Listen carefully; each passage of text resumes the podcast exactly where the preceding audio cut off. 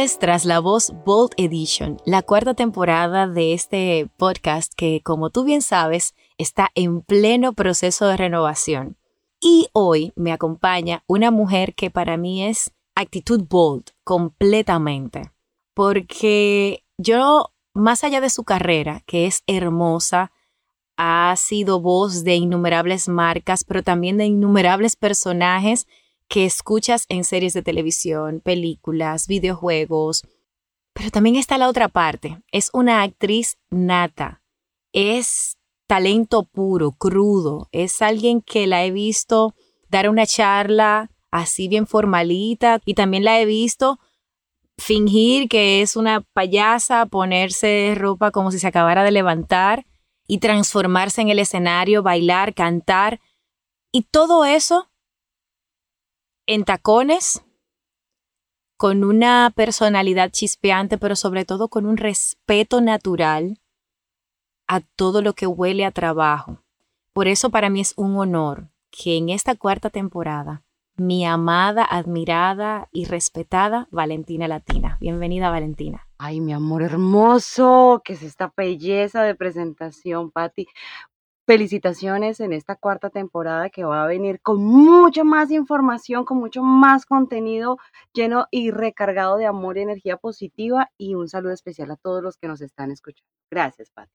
No, no, gracias a ti y empezamos porque esta es una conversación como las nuestras, porque es bueno que se sepa que Valentina y yo nos vamos, como decimos en Dominicana, en una hablando y duramos media hora hablando y, y apenas estamos en saludos. Pero bueno, Valentina, ¿cómo iniciaste en todo este tema de la voz? Estaba muy pequeñita, mi mamá es actriz de profesión, ella todavía ejerce, es, vigente en las telenovelas en Colombia, la cual es una industria bastante fuerte en, en, en mi país.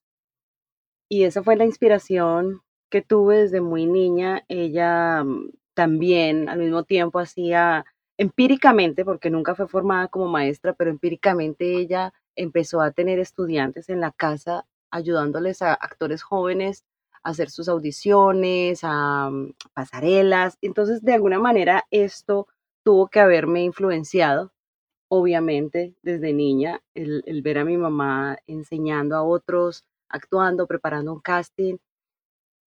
A los ocho años hubo una oportunidad literalmente pasando por un pocillo en el, en el canal RCN en Bogotá y le preguntó a mi mamá, un productor que salió de un estudio, todavía me acuerdo viendo al señor como mirando en el pasillo y le dijo, oye Rocío, ¿tu hija puede hacerme una voz aquí que necesito para un comercial? Y mi mamá le dijo, sí, claro, vale. Y, y yo me acuerdo que me metieron a un estudio de, de, de grabación, luego me entero pues de que así es un estudio de locución profesional y el Señor me decía lo que yo tenía que hacer y yo lo repetía y lo repetía y luego Él me decía más, más dulce, más feliz, más duro, eso vale, no sé qué, no sé qué. Resultó esto siendo un trabajo y mi primer trabajo porque se, se, se volvió, digamos, una, mm, una continuidad, cada mes tenía que ir y resulté siendo la voz que hacía la invitación a los niños del programa infantil de aquellos tiempos, que estamos hablando de los noventas, hace... Uh, Se te acaba de caer la cédula, mamita, solo para que te lo sepas, ¿ok? Aquí la dejaste caer y todo, mi amor, la vimos todo. Y, y, y, y me encanta, Patti, porque además, no sé, como que siento que el crecer, y hablábamos un poquito de esto antes de abrir los micrófonos, era que mm, a medida que uno crece y va madurando y va teniendo muchas más experiencias, pues yo no sé para, para otros, pero para mí la cosa se está poniendo más interesante y más chévere al pasar los años. Eh, con, con todo esto llevo que conozco gente más chévere, tengo experiencias más interesantes, eh, quizás a veces uno se pega más duro, pero, pero las experiencias y los aprendizajes son más enriquecedores. Entonces, pues esa fue mi primera locución, tenía ocho añitos, me encantó, después de ahí pasé al doblaje, una carrera de doblaje también desde muy niña, y mm, luego vino el teatro, el cine y aquí estamos todavía en la lucha. Tú sabes que esta es la esta es la temporada Bold. ¿Por qué Bold? Porque algo que yo he venido compartiendo con, con esta comunidad es precisamente una transformación que yo viví porque yo tenía toda una plataforma montada para el siguiente, para la siguiente temporada. Sin embargo, no la saqué porque, bueno, porque yo no conectaba. Y lo he dicho en varias oportunidades. Sin embargo, en ese proceso, yo decido esperar y reconecto con este concepto que es como donde yo estoy ahora. Y por eso estás aquí. Porque, como dije al inicio, tú eres para mí una mujer sumamente audaz, sumamente fajadora y trabajadora, pero al mismo tiempo también muy segura. Y esa seguridad que parece ser algo que la gente asume que una actriz, que una persona de los medios tiene, tú y yo sabemos que no siempre eso viene de la mano, que porque uno se ponga frente a un micrófono no necesariamente eso refleja la seguridad o inseguridad que tú puedes sentir detrás. Entonces, hablemos de tu audacia natural. ¿Cuál ha sido esa experiencia que has tenido donde has dicho, wow, yo tuve que sacar todo lo que yo tenía en ese proyecto o en esa situación para yo mostrarme a mí misma que yo podía y que estaba por encima de la situación en sí. ¿Sabes qué pasa? Que a pesar de que yo tuve una infancia con, como lo decía hace un ratito, con una mamá que inspiraba y todo eso, al mismo tiempo también crecí con un montón de inseguridades no porque hubiese un tipo de competencia, pero con, con, mi mamá, digamos, como artista, pero sí de todas maneras había una presión, ¿no? Como que mi mamá era alguien, o es alguien que en la calle le piden un autógrafo y para mí era como, ah, caray, entonces yo como que tengo que ser buena, como que de verdad también tengo que hacer algo bueno, pero, pero fíjate que aún con todo eso, tampoco nunca fue un propósito. Entonces, creo que esa audacia de la que tú dices, Nata, se trata de, mm, de más bien ser muy sensato con uno mismo y de, de decir, ah, caray, pues mira, yo no soy muy religiosa, que digamos, pero Diosito o el universo, lo que haya pasado, me puso algún tipo de talento, yo tengo que hacer algo con esto. Es como que si le regalan a uno una licuadora y uno no la va a utilizar, y no la va a utilizar. Digo, no, yo la voy a usar. Entonces, em, creo que se trata más de, de, eso y también hace poco eh, estaba yo meditando acerca de la idea de lo que es ser valiente. Porque cuando uno decide ser valiente o de dónde uno saca valentía, pues. Y creo que tiene que ver mucho con la fe y no en un aspecto religioso en un aspecto súper pragmático y casi que materialista. Yo tengo fe de que si yo me propongo hacer este ejercicio todos los días, o que yo me propongo de que voy a ir a caminar dos horas, voy a hacer eh, este, este, mm, este mantra. De baile, este mantra, esta receta en la cocina. ¿Ves? Es una cosa muy pragmática y se logran, y se logran resultados. Y creo que de ahí también parte mucho eso. Lo que pasa es que hablabas de la palabra valentía. Yo respeto mucho esa palabra. Sin embargo, me incliné más por la audacia, porque para mí la audacia es valentía, pero con estrategia. o sea, así es como yo lo veo. Me encanta, claro. Y entonces ahí es donde viene lo que te pregunto. ¿Por qué? Para retomar esa parte. A ti yo te vi eh, eh, dar una conferencia justo antes de que la pandemia nos arropara Estábamos en Orlando viviendo el, el, el Fest desde la perspectiva latina. Y pues allí te vi dar una conferencia en un espacio, tal cosa, pequeño. Éramos, no sé, unas 50 personas, etcétera. Nos la pasamos bien, ahí conectamos, fuimos aquí, fuimos allá. Largo de todo este periodo de tiempo hemos visto cómo tú has, independientemente de la pandemia o no, conseguido buenos y nuevos papeles, conseguido nuevas oportunidades y eso requiere, más allá de esa valentía de me voy a lanzar en medio de la pandemia, es la audacia de con qué cuento para seguir haciendo lo que yo quiero hacer. Por eso, para mí, tú representas mucho esa palabra y por eso estás aquí. Entonces, quiero que me cuentes eh, dos cosas. Uno, esa esa fe a la que tú te refieres, que es una fe pragmática, que no es más que tú tomar las decisiones todos los días de elegir el camino que decidiste elegir. O sea, si yo digo que yo voy a, a bajar libras, pues entonces elegir ese camino todos los días. Y como dice uno de mis libros que, que, que leo con que todo el mundo sabe, dice que hay que estar muy enamorado de tu aunque. ¿Y qué es tu aunque? Tu aunque es, voy a grabar esta noche aunque lleguen los muchachos y quieran fiesta. Voy a ir al gimnasio aunque mi esposo me invite a cenar. Entonces, cuando tú te enamoras de tu aunque, que lo tienes claro, entonces lo demás pasa a un segundo plano. Entonces, quiero, todo este preámbulo es que me cuentes cómo desde esa fe pragmática tú has dicho, ok, quiero esto y cómo has visto el resultado. Y si tienes algún aunque, esa, esa tentación o esa distracción que a veces tenemos naturalmente y que a veces decimos, ¿sabes qué? Aunque. Mira, yo digo muchas cosas en voz alta. Para ponerte un ejemplo, yo literalmente digo en voz alta muchas cosas como hablando un poco de los mantras y de este ejercicio de manifestación. Eh, yo digo, voy a cambiar este carro, necesito otro carro porque y, mi, y mi propósito. Entonces, quiero ayudar más al planeta, quiero salvar más gas, quiero gastar menos gasolina, quiero a, tener un carro eléctrico porque ta, ta, ta, ta, ta, ta, ta, ta, ta, digo cosas. Eso es una de las cosas.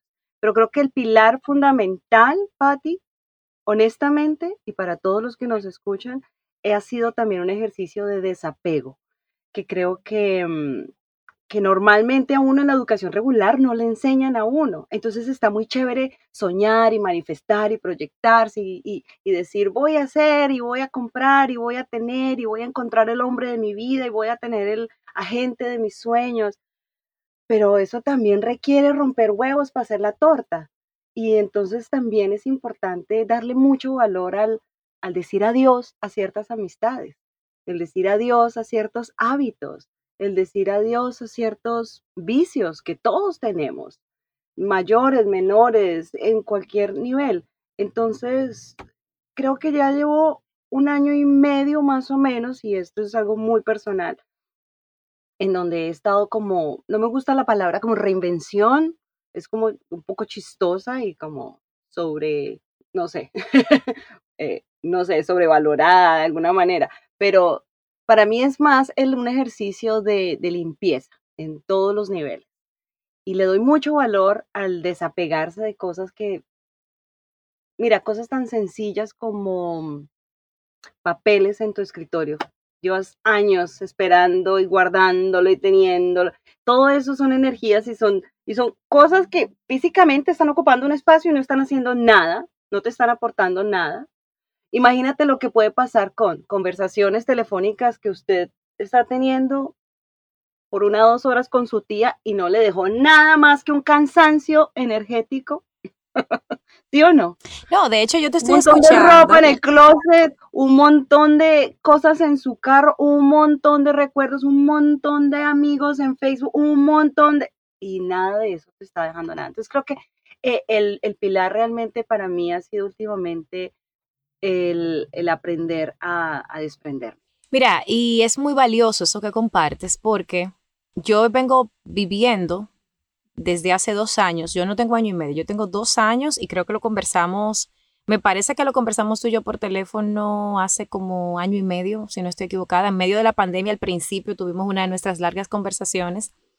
Y ahí yo te contaba de este proceso de transformación, de...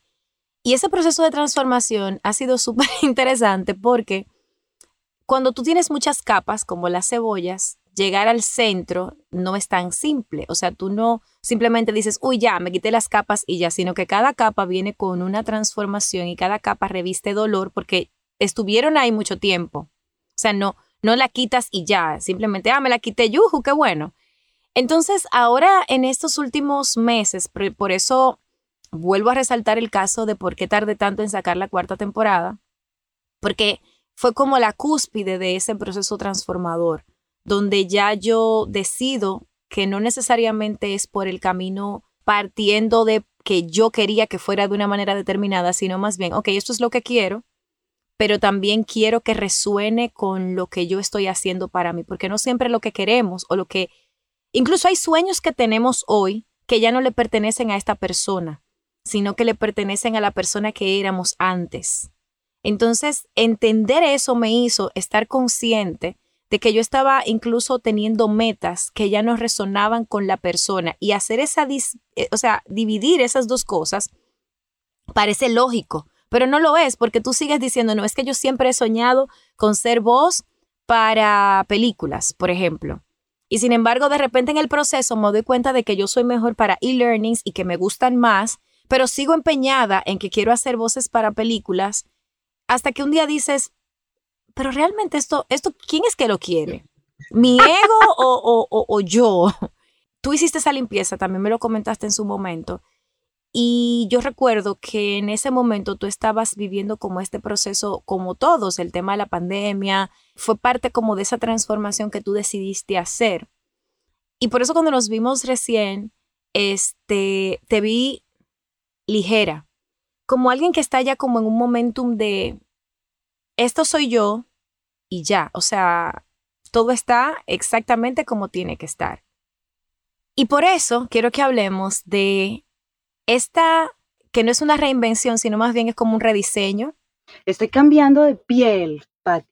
Y, y, lo que tú dices del, del, dolor, nomás quiero, quiero abonar un pedacito ahí, es porque inclusive el budismo y aquellos que eh, leen o practican el budismo recordarán que decía Buda que el dolor es vehículo de conciencia. Y así es desafortunadamente o afortunadamente para muchos, es, mm, es aceptar el dolor como un vehículo de aprendizaje también, ¿no?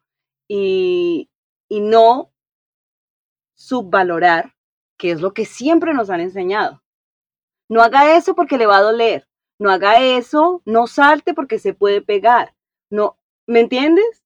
Cuando el fracaso y, y el desapego y esas rupturas por más dolorosas que sean, caray, ahí es cuando más crecemos. Mira, yo pienso que el tema del dolor es un tema complejo porque yo estoy leyendo mucho al respecto. Yo estoy enamorada de Brené Brown. Ella y yo, ella debería ser mi mejor amiga y debería llamarme todos los días por teléfono porque creo que... Y lo son en algún, en algún. No, yo tengo, claro que sí. O sea, debemos, yo me imagino que sí, que, que bueno, tiene que algo estar pasando.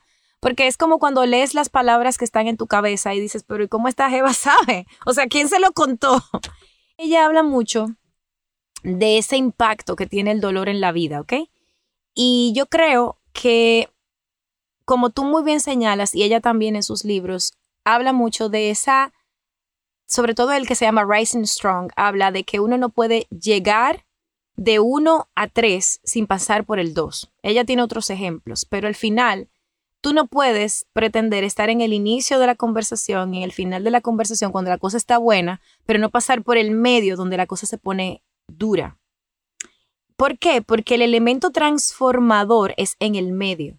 Entonces, ella le tiene otro nombre, yo no lo recuerdo exactamente, pero a mí me impactó mucho entender que tú no te puedes saltar el, la, parte, la parte del medio, tú no te la puedes saltar. Y ahí siempre va a doler. Cuando yo estaba haciendo la maestría, la primera, yo recuerdo que yo empecé con mucho ímpetu y, tenía a mis compañeros de la universidad como locos, pero llegó el primer año, era dos años, entonces el primer año se termina y yo estaba feliz, se terminó el primer año y estoy de vacaciones. Y como que habían pasado cinco minutos cuando pienso, uy, pero me queda un año todavía. Entonces estaba en el medio estoy, no, no, estoy ni al inicio donde tengo todo el ímpetu, ni estoy al final donde ya voy a acabar, estoy en el medio, no me puedo devolver y no puedo adelantar, tengo que esperar.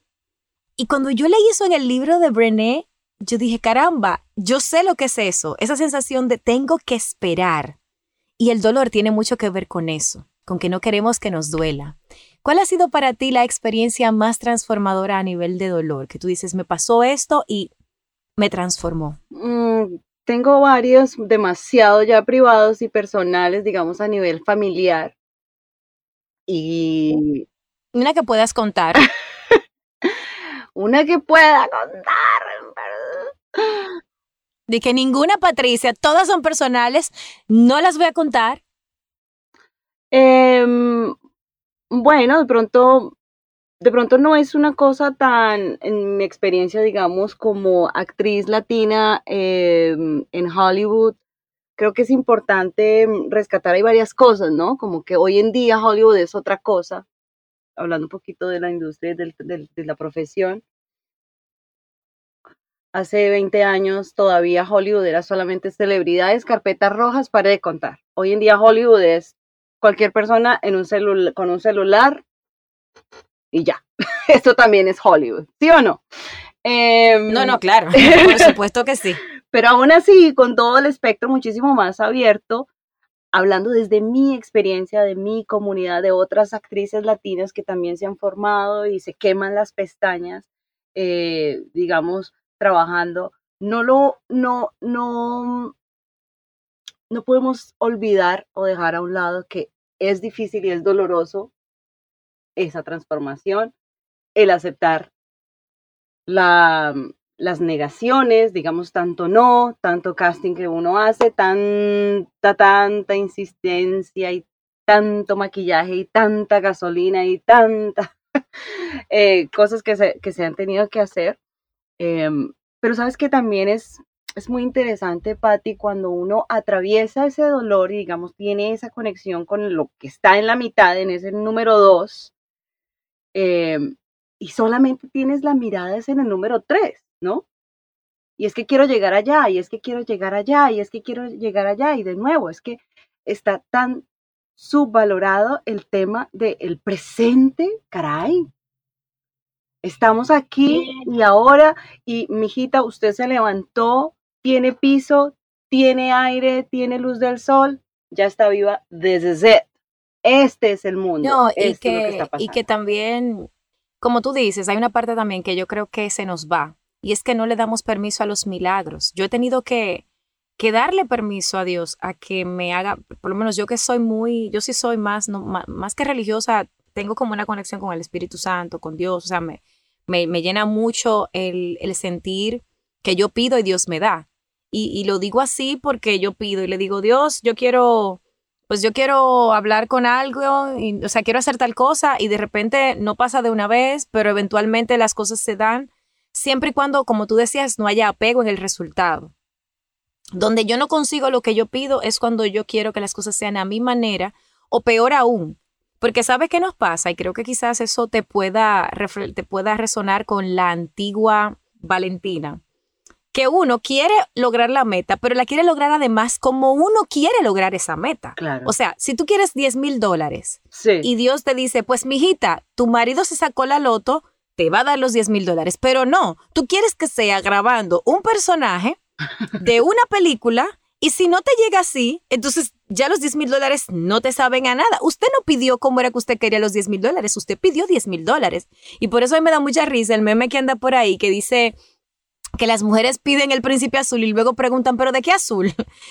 Porque, y oh, señores, esto, esto es un chiste femenino, eh, ¿cómo se llama? Machista, eh, pero lo hice como un contexto, para que no me saquen de contexto, o sea, es solo para poner ese ejemplo, porque también hay que hacer el disclaimer, pero el punto que hago con eso es que somos así de exigentes. Entonces, a mí me, me ha parecido que estos últimos meses, sobre todo, donde tú que conoces más que nadie la historia detrás de lo que yo vengo viviendo eh, desde hace unos seis meses aproximadamente, quizás un poco más, he tenido que darle permiso oficialmente a Dios para que haga milagros, como eh, en, en, términos profesionales, personales, espirituales, como que, ok, yo quiero esto, trabaja. Entonces, cuando uno no está en el presente y uno está pensando demasiado en el futuro, y lo digo yo, que soy una transformada, porque siempre mi hobby fue mirar. O sea, yo estaba ahora contigo y estaba pensando en lo que iba a hacer después. O sea, yo no, yo no me sentaba dos minutos sí, sí, sí. a disfrutar lo que estaba viviendo ahora porque estaba pendiente a lo que iba a pasar después. La cosa es que quisiera decir es, así como a puro coñazo, he aprendido que tú tienes que estar, no solo que tienes, es que elegir el presente es lo único que puedes hacer por ti. Entonces así es como llegan los milagros, así es como llegan las manifestaciones. La manifestación no llega mirando la puerta que quieres que se abra, la manifestación llega pidiendo y haciendo tu vida y dejando que las cosas se manifiesten. Porque en física cuántica, yo no sé si sabes, hay un experimento que mi amiga Fénix Pérez me contó, pero yo la verdad no lo sé bien. Yo sé que tiene que ver con que uno transforma lo que, lo que uno observa al observar. Entonces, si yo estoy mirando lo que yo quiero que suceda todo el tiempo e, e, en una actitud apega, de apego, pues no permito que suceda. Es como cuando estás viendo la leche para que hierva. La miras, la miras, la miras y no hierve. Y entonces te volteas y entonces sube. Típico, sí, right. ¿En qué momento tú, em, cuál ha sido el mayor logro que has tenido en tu carrera? Que tú dices, cuando logré esto, sentí que, que alcancé mi meta máxima? Lo que estoy viviendo ahorita, digamos, ha sido un proceso muy, muy hermoso. trabajar con Disney por primera vez en una animación original. Claro, porque aquí tú no eres voz doblaje, aquí tú eres voz original. Sí. Oh my God. espera, señores, esa es mi amiga. O sea, yo tengo una amiga que graba para Disney original. O sea, yo, o sea, ¿verdad que sí? No, mi amor, es que voy a salir a la calle yo infladita, así. ¿Cómo te amo, Pati? Em, sí, un, uno de esos sueños que uno tuvo cuando niño, yo creo que la gran mayoría de niños artistas o los que descubrimos desde muy pequeñitos que queríamos hacer algo de arte, em, alguna vez nos imaginamos ahí en la sala con ese, ¿cómo le dices? Al, con una cuchara de palo jugando al micrófono, eh, haciendo una voz para Disney. Creo que ha sido lo más transformador. ¿Y cómo ha sido la experiencia? Súper chévere, muy, muy, muy, muy... Bueno, la, la grabación como tal, surreal, definitivamente. No, hablando del de estar presente, para mí yo estaba presente, pero en una en otra dimensión. Claro, como mirándolo ahí y como que no, no, existe nada antes y no existe nada después, estoy aquí, ahora y ya, es todo y viviendo literalmente entiendes por qué es un, una marca mágica, o sea, no hay otra palabra, es la magia en la vida real. Haber visto además, no estoy aquí rayando con ningún tipo de confidencialidad, pero porque no voy a ahondar mucho, pero no, no, tranquila, tranquila. Que haber, haber visto, digamos, desde los borradores de los dibujos, porque al hacer la voz original, y era mi primera experiencia haciendo voz original, entonces te das cuenta y entiendo ahora cómo se hace porque el dibujo no está completo todavía, por ejemplo. Claro. Entonces aprendí eso que en ningún curso, discúlpeme todos mis maestros de doblaje y todo, nunca me lo dijeron. En una voz original eh, todavía no hay el lip sync, no está la boca dibujada, claro. hasta la boca la dibujan al final. Bueno, ese tipo de cosas le dice uno, wow, es muy mágico. Y luego que los directores, que son los directores de Frozen, los directores de Zootopia, están ahí. Oh my God. Yo, mencionaste dos de mis favoritas. y dicen, vale, puedes hacer lo que quieras, di lo que quieras, como quieras, dilo a tu manera, dilo. Y yo así como. Oh, por Dios, claro, porque entonces.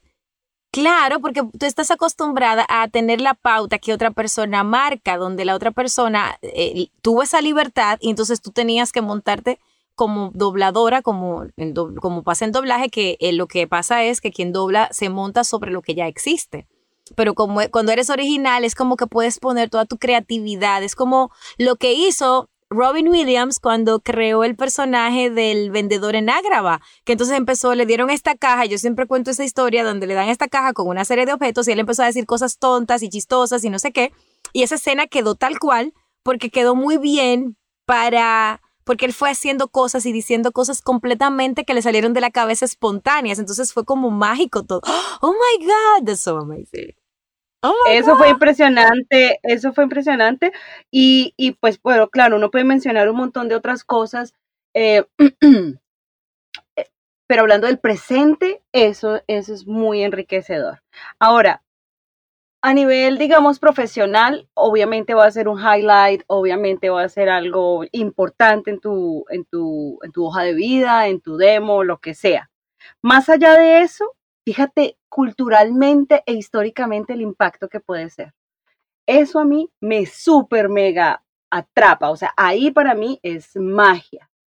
¿Ves? Que estemos hablando de contando historias, cuando no están hablando de narcotráfico de tu país y no están hablando de que las mujeres son las más bellas para poderse acostar con ellas o traficar con ellas o tener pornografía infantil o, explotar el café o las esmeraldas, o vamos a explotar el petróleo de Venezuela y de Colombia, pero esta vez están hablando de otra cosa, de un país de Sudamérica, a mí eso me parece como que... Y sobre todo, que tú estás ahí.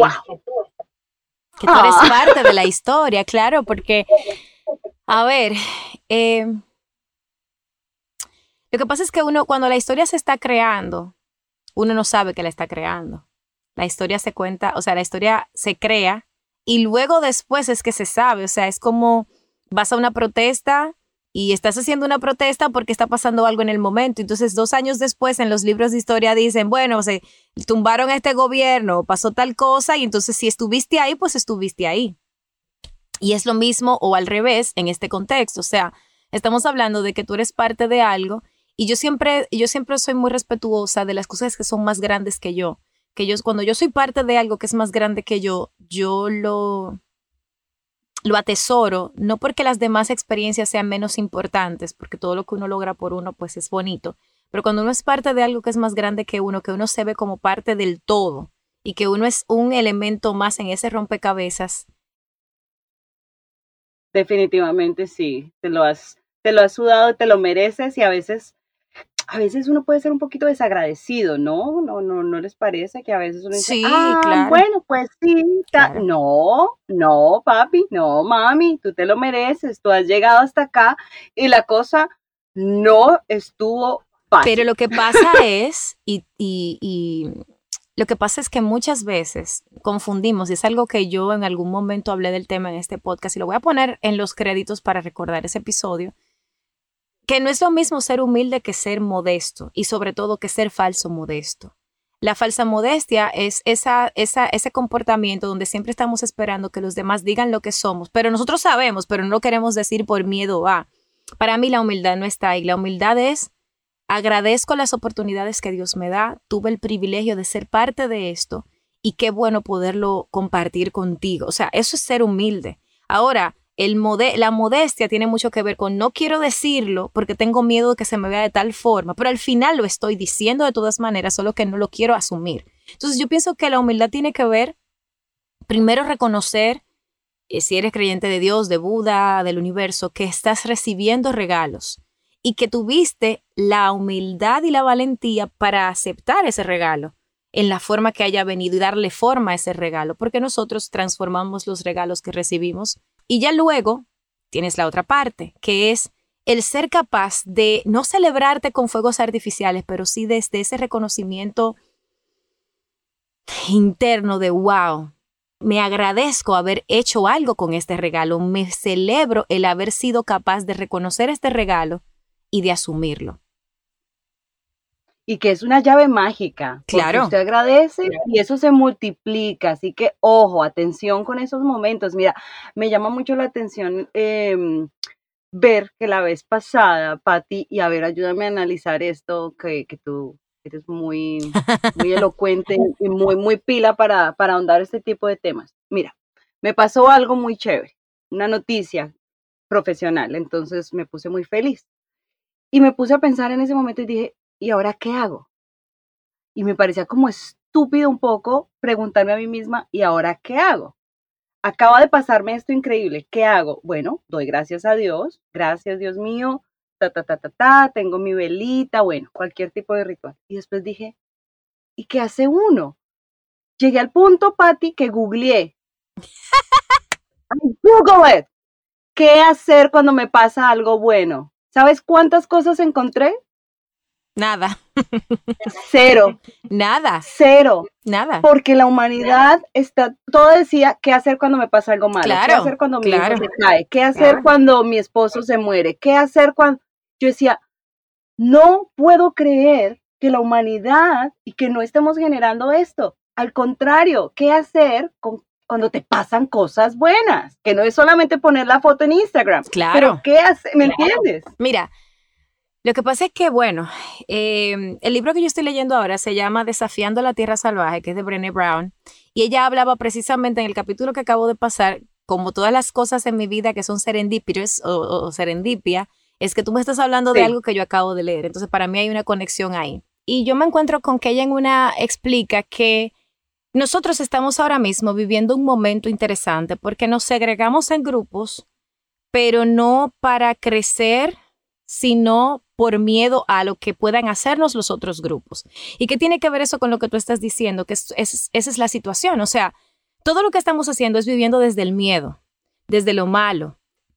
Uno piensa que las cosas malas le pasan a uno que las cosas buenas le pasan a los demás y que las cosas malas que les pasan a los demás son menos malas que las que les pasan a uno. ¿Qué tiene que ver eso con lo que tú contestas, con lo que tú preguntas?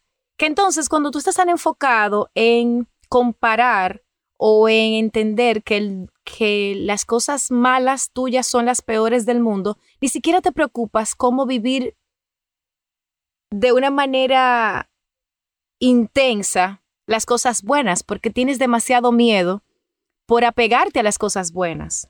No sé si te hizo sentido eso. Absolutamente, claro que sí. Es que el, el, el viajero que tiene la carga más, más ligera es el que camina más firme, más tranquilo, más calmado. Cuando más cargamos en esa maleta, ay, no pude, ay, si yo tuviera, ay, si es que el gobierno, ay, si es que mi esposo, ay, si es que mis hijos, ay, es que si fuera gorda, si fuera flaca, si fuera bonita, si fuera bla, bla, bla. Estás nomás cargando en esa maleta y, y, en ese camino, pues obviamente. ¿Y cuál ha sido así a nivel, pues, a qué edad te fuiste a Los Ángeles? Eh, ya estaba grandecita y además que no hablaba nada de inglés tenía 24 años. Ok. Cuando, vine a Los Ángeles. ¿Y tú? Por primera vez. ¿Y tú llegaste a Los Ángeles decidida a ser, eh, pues, vos o, qué, o, qué, viniste a hacer? Digamos, em, tenía el corazón absolutamente roto y esa fue la mejor excusa, hablando, digamos, de las experiencias dolorosas.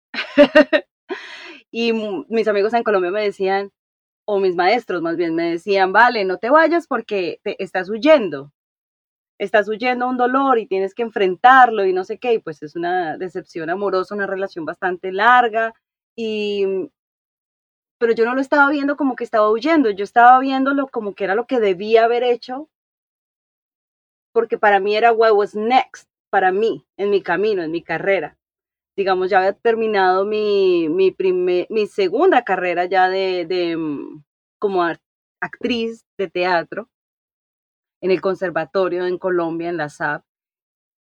Entonces vine a estudiar cine, obviamente con el corazón destrozado, que es una de las cosas, como hablábamos ahorita, del dolor y de los momentos de enseñanzas dolorosas. Hoy en día digo, fue pucha, muchas gracias por haberme roto el corazón y cada vez que puedo, se lo puedo decir a, a mi ex.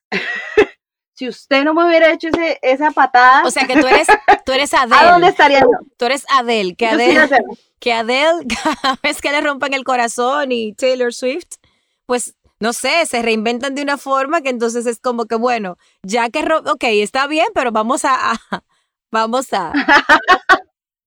entonces, con, con, e, con ese estado, digamos, emocional, y con esa valentía de la que hablábamos al principio, de, de being brave y de, con esa fe y con esa cabeza que a veces no piensa para hablar antes de hablar. Yo decía yes a todo, porque como no entendía inglés, entonces me hablaba un gringo en la calle y yo yes, yes, yes, yes, yes. me metía en clases, no entendía nada, dos horas en una clase, de danza o de yoga, no entendía nada, pero yo tenía una, una, una actitud de yes, como la película. Yes man. Entonces, en este caso, yes, exacto. en este caso sería yes woman.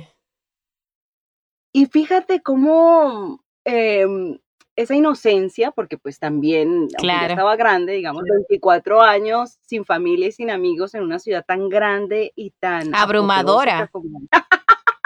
Así es tal cual. Entonces, eh, bueno, eh, digamos así fue como como llegué aquí a Los Ángeles con el corazón roto, hoy en día y gracias a Dios ya se superó todo ese dolor y, y agradezco mucho esos, digamos, ese verano del 2000, ¿qué fue eso? 2010, que llegué acá y dije yes and, y aquí estamos.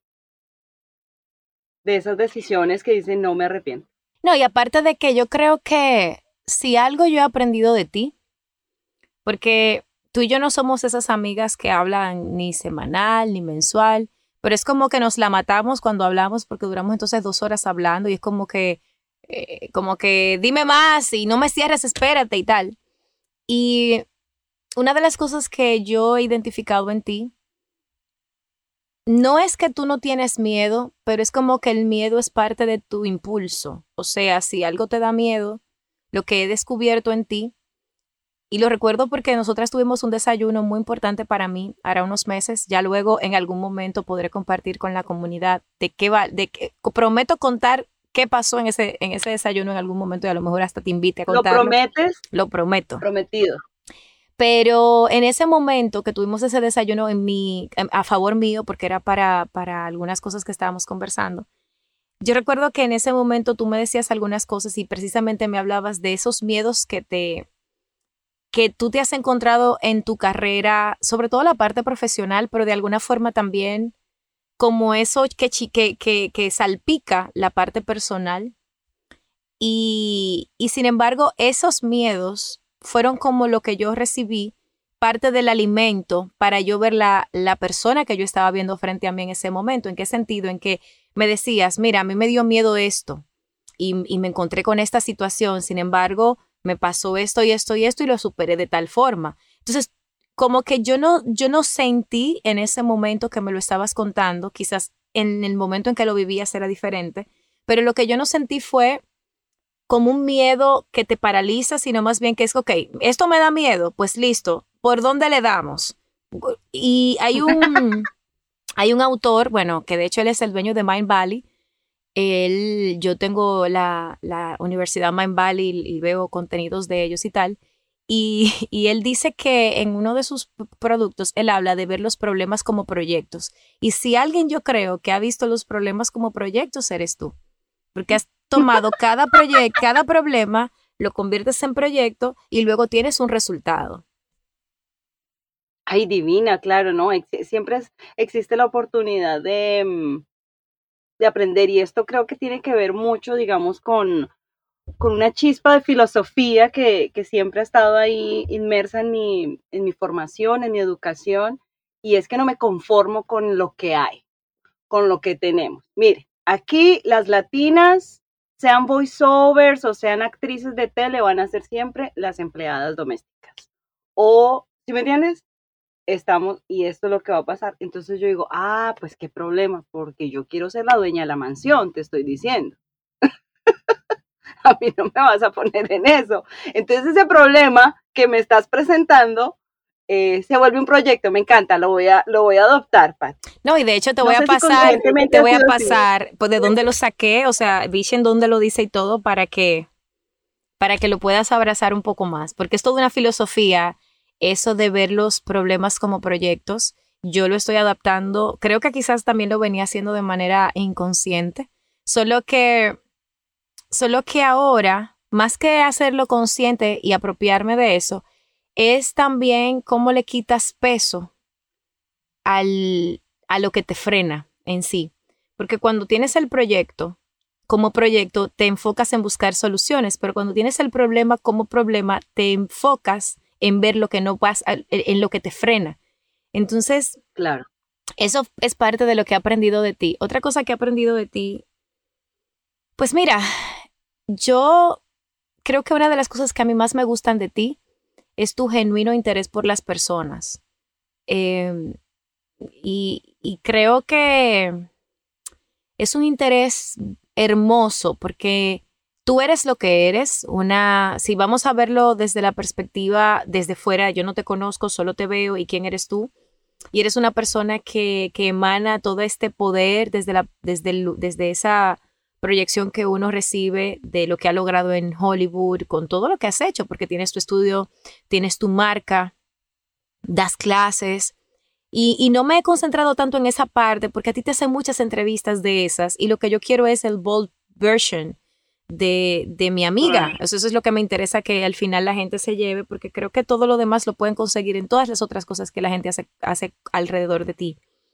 Pero lo que a mí más me llama la atención es que tú eres esta personality que los que estamos en este mundo reconocemos como personality. Sin embargo, pocas personas hay en ese mm. mundo hollywoodense. No quiero utilizar la palabra humilde porque la humildad se ve de otra forma desde mi perspectiva, sino más bien con los pies sobre la tierra y sobre todo con un genuino interés en las demás personas.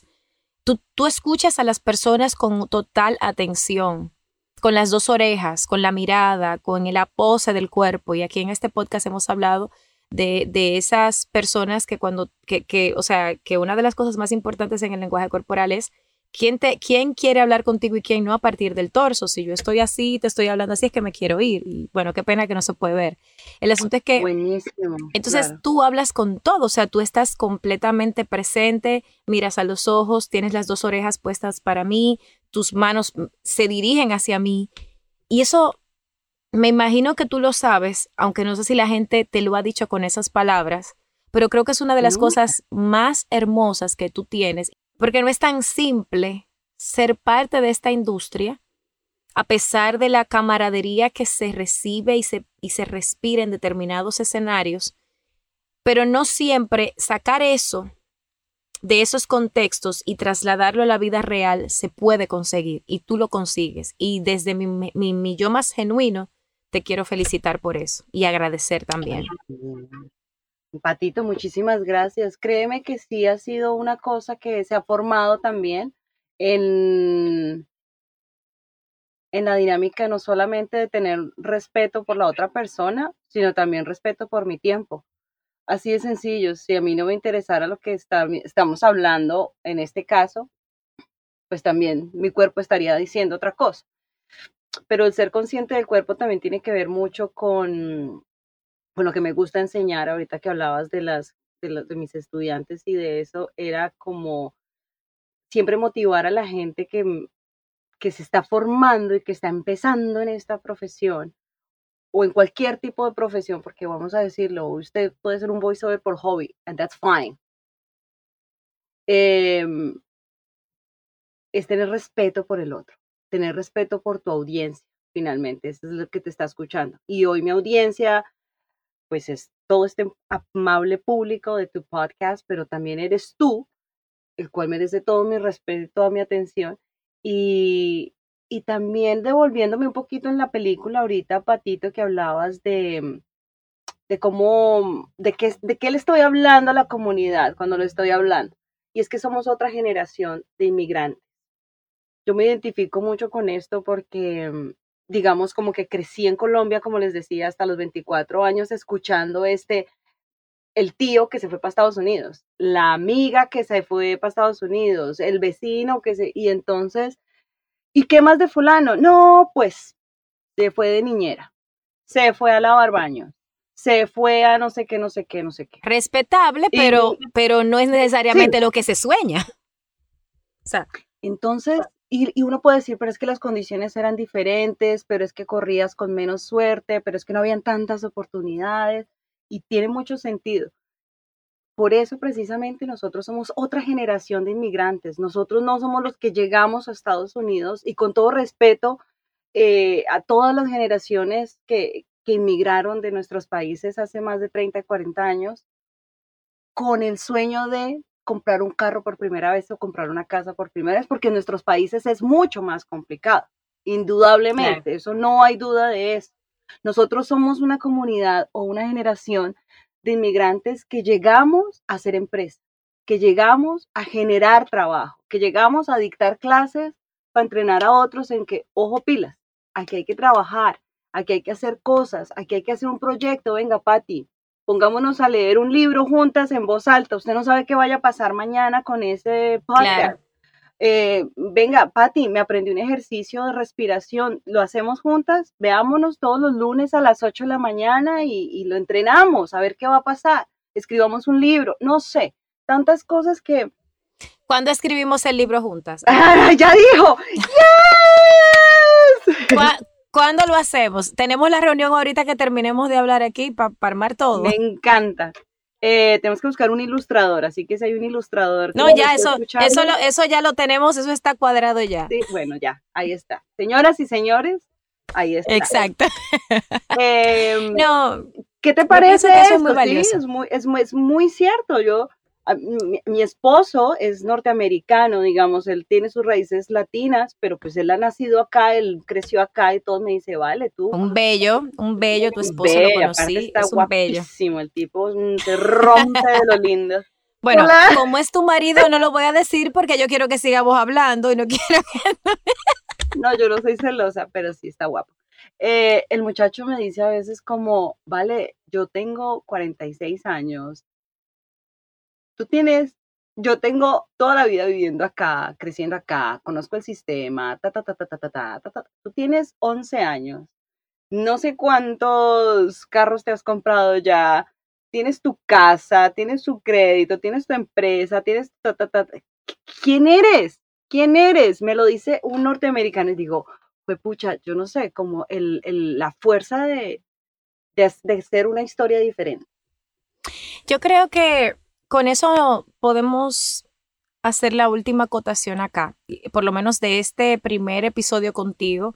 Creo que definitivamente quiero traerte, supongo que la gente no me va a perdonar que no te haya sacado un poquito más de provecho desde el aspecto profesional, pero yo creo y defiendo esta conversación más que nada porque el que te conoce, que ha compartido contigo, que se ha sentado contigo, sabe lo profundo, lo que uno ve la mujer divertida, alma de la fiesta, histriónica, y esa persona es muy divertida y se disfruta mucho y es la que va a hacer que el momento pase.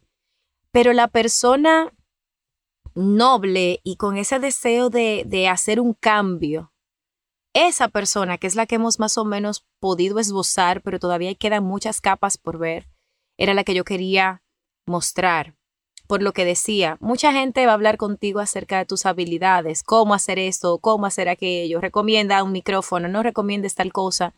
Pero esta Bold Edition lo que yo quiero que, que podamos experimentar es quiénes son las personas verdaderamente tras sus voces.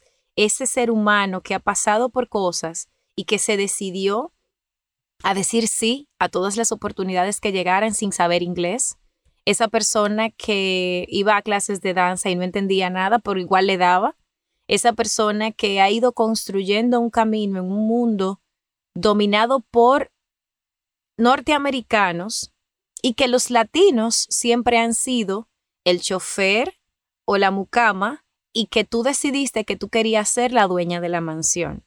Entonces, esa era la persona que yo quería que la audiencia y Lauren, que anda por ahí, que eh, en breve te la presento, también experimentaran, porque esa otra persona que todos conocemos o que todos hemos experimentado, pues esa la vemos en tus redes sociales y la podemos ver en tu página web. Pero esta otra que yo he experimentado ha sido un pilar en muchas de las cosas que yo vengo haciendo desde hace un par de años y que todavía me quedan muchas cosas por exprimir y sacarte el jugo porque esa es la idea. Así que, Valentina, latina de mi amor, estoy muy orgullosa de ser tu amiga. Me encanta el nombre.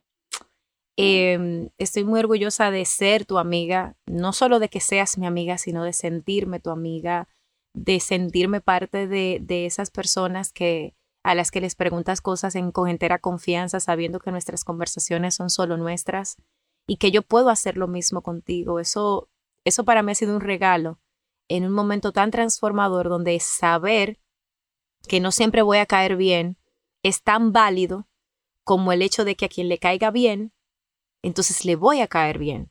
Así que con esa, agradecerte tu tiempo, que yo sé que una hora de tu tiempo es una cosa así como, como cara, expensive, porque, porque tú eres así como que no, pues verdad, ya ya Disney y toda la cosa, ya señora señora señora voz original y versión.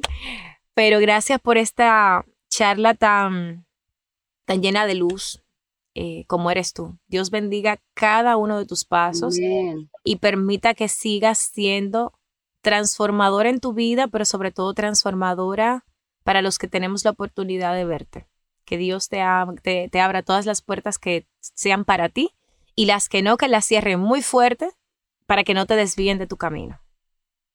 Amén, amén, amén, amén. Saludo y bendiciones para todos. Muchísimas gracias por esta invitación. No me quiero ir sin dejarles una invitación o una carta sobre la mesa. Tengo hace muchos años, esto sí es una tradición mía, es que tengo una actividad non-pay, se llama, NP, Em, eh, mi NP del mes, yo siempre le pongo así, mi NP del mes significa mm, una actividad, una clase, algo que usted haga sin recibir nada económicamente a cambio, ningún valor monetario. Em, y esto significa, de verdad, ayudar a ese sobrino que quiere estudiar cine y no puede, apóyelo. Usted no sabe qué Spielberg vaya a hacer y, y creo que es muy importante creer en las, en las generaciones nuevas, Patti. La tecnología y, el mundo como se está moviendo a una velocidad tan inesperada realmente, porque yo creo que no nos imaginábamos que fuéramos a, a estas dimensiones. Mm, no podemos dejar atrás los más jóvenes, los adolescentes y más si quieren ser artistas. Entonces nosotros estamos cultivando también esos artistas y el arte que vaya a pasar en un futuro con las voces humanas, con, con todo tipo de publicidad, con las películas, con el... Porque, porque hablo de esto, no solamente porque sea mi profesión, sino porque la pandemia claramente todo el mundo estaba viendo películas o escuchando podcasts y, y, entonces ¿dónde está el contenido? Pues muy chévere unos y otros no, no tanto. Eh, Así que los invito a todos a que inviertan en un NP, en un non-pay, que no les paguen nada. Ayude a alguien, dele la clase a alguien, dele un telefonazo a alguien, pásele ese libro que usted ya no está leyendo, páseselo a alguien. Eh, muchísimas gracias, Pati. Dios te bendiga, eres mi hermanita del alma y que este podcast resuene en muchos corazones y si no son muchos, en los pocos que resuene y que resuene muy fuerte. Creo que no lo pude haber dicho mejor. Gracias por tus palabras, por esa exhortación tan hermosa. Y no te voy a dejar, tenemos que hablar de ese libro porque seguro, seguro tú y yo tenemos muchas cosas que podemos machear y, quién sabe lo que pueda salir de ahí. Así que te mando un abrazo fuerte, te quiero al infinito y más allá. Y como diría esa canción de, que de, de Toy Story, You Got a Friend in Me. Así que I love you so much. You got a friend. Yo hago la música. La, la, bueno, acá. You got a friend. Ok. Oh, perdón. ¿Cómo se llama tu, tu, podcast? Antes de irnos, ¿cómo se llama tu podcast de Ladies of the Mic. Ok. Ladies Lo siento, antes de irnos, no dejen de escuchar Ladies of the Mic. Es una producción de varias locutoras. La única latina es Valentina pero este, yo me acabo de enterar, así que igual ya les daré, mi, eh, les daré una recomendación un poquito más profunda cuando vuelva a, de, ya en, una próxima, en un próximo episodio, pero no quería dejar de invitarles a escuchar a Valentina con ese podcast y pues vamos a descubrirlo juntos, ustedes y yo. Y con eso me despido diciéndoles que les agradezco que hayan llegado hasta aquí una hora y alguito de puro contenido de valor con una mujer que admiro. Y ya sabes que tú y yo nos reencontramos en un próximo episodio, aquí en Tras la Voz, cuarta temporada, Bold Edition.